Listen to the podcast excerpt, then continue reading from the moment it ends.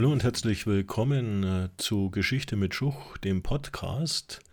In unserer heutigen Folge geht es um den Begriff der Staatsnation bzw. der Staatsbürgernation und der Kulturnation.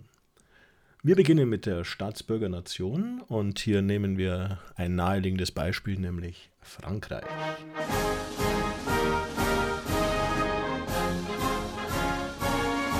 1789, als die französische Revolution ausbrach, steht ganz am Anfang die Überwindung der Ständegesellschaft in einer bekannten Schrift des Abbé Sieyès, die bereits im Januar 1789, also einige Monate vor der Revolution erschienen ist, hat dieser den dritten Stand als eigentliche Nation definiert und hat gesagt, wir sind die meisten, also wir, der dritte Stand, sind die meisten und stellen daher die Nation, denn wir haben die eigentliche Macht.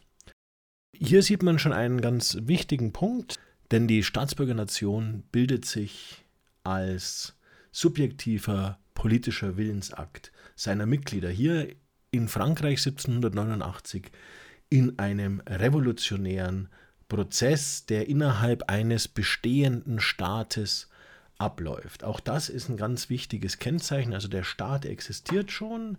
Wir haben ein einheitliches Staatsgebiet, also das Territorialprinzip greift hier und durch eine Revolution kommt es zur Nationbildung. Dabei ist es so, dass diese Nation sich dadurch definiert, dass sie gemeinsame einheitliche Interessen hat, die sie auch verfolgt. Daraus entwickelt sich ein weiterer Aspekt, nämlich der sogenannte Verfassungspatriotismus. Das heißt, die Bürger identifizieren sich mit dem Staat, sie sind Staatsbürger.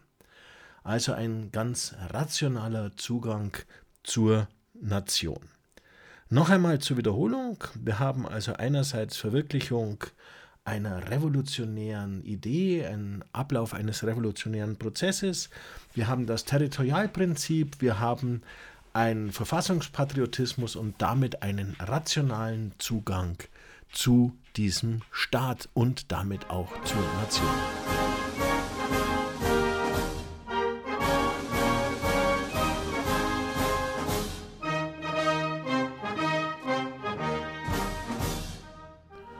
Ja, und auf der anderen Seite haben wir die Kulturnation und hier nehmen wir das Beispiel Deutschland.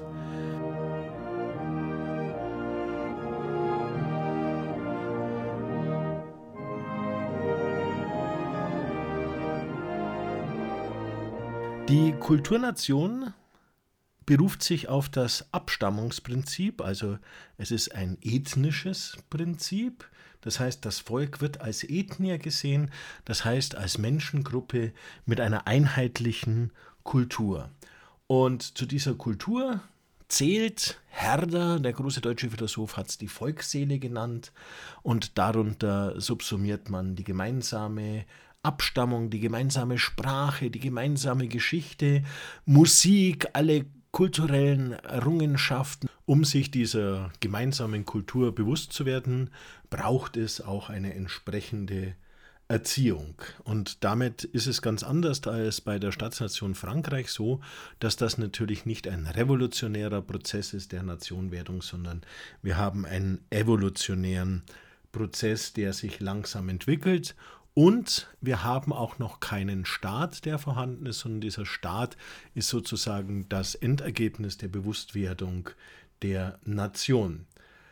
Wichtig bei der Kulturnation ist es eben auch, dass sich das Volk, und deswegen spricht man teilweise auch von Volksnation, das Volk als eine verschworene Schicksalsgemeinschaft sieht, die sich auch gegenüber anderen Nationen absetzt und eine Aufwertung der eigenen Heimat findet durch diese Abgrenzung auch statt und man spricht hier teilweise eben auch von der Sakralisierung der Heimat.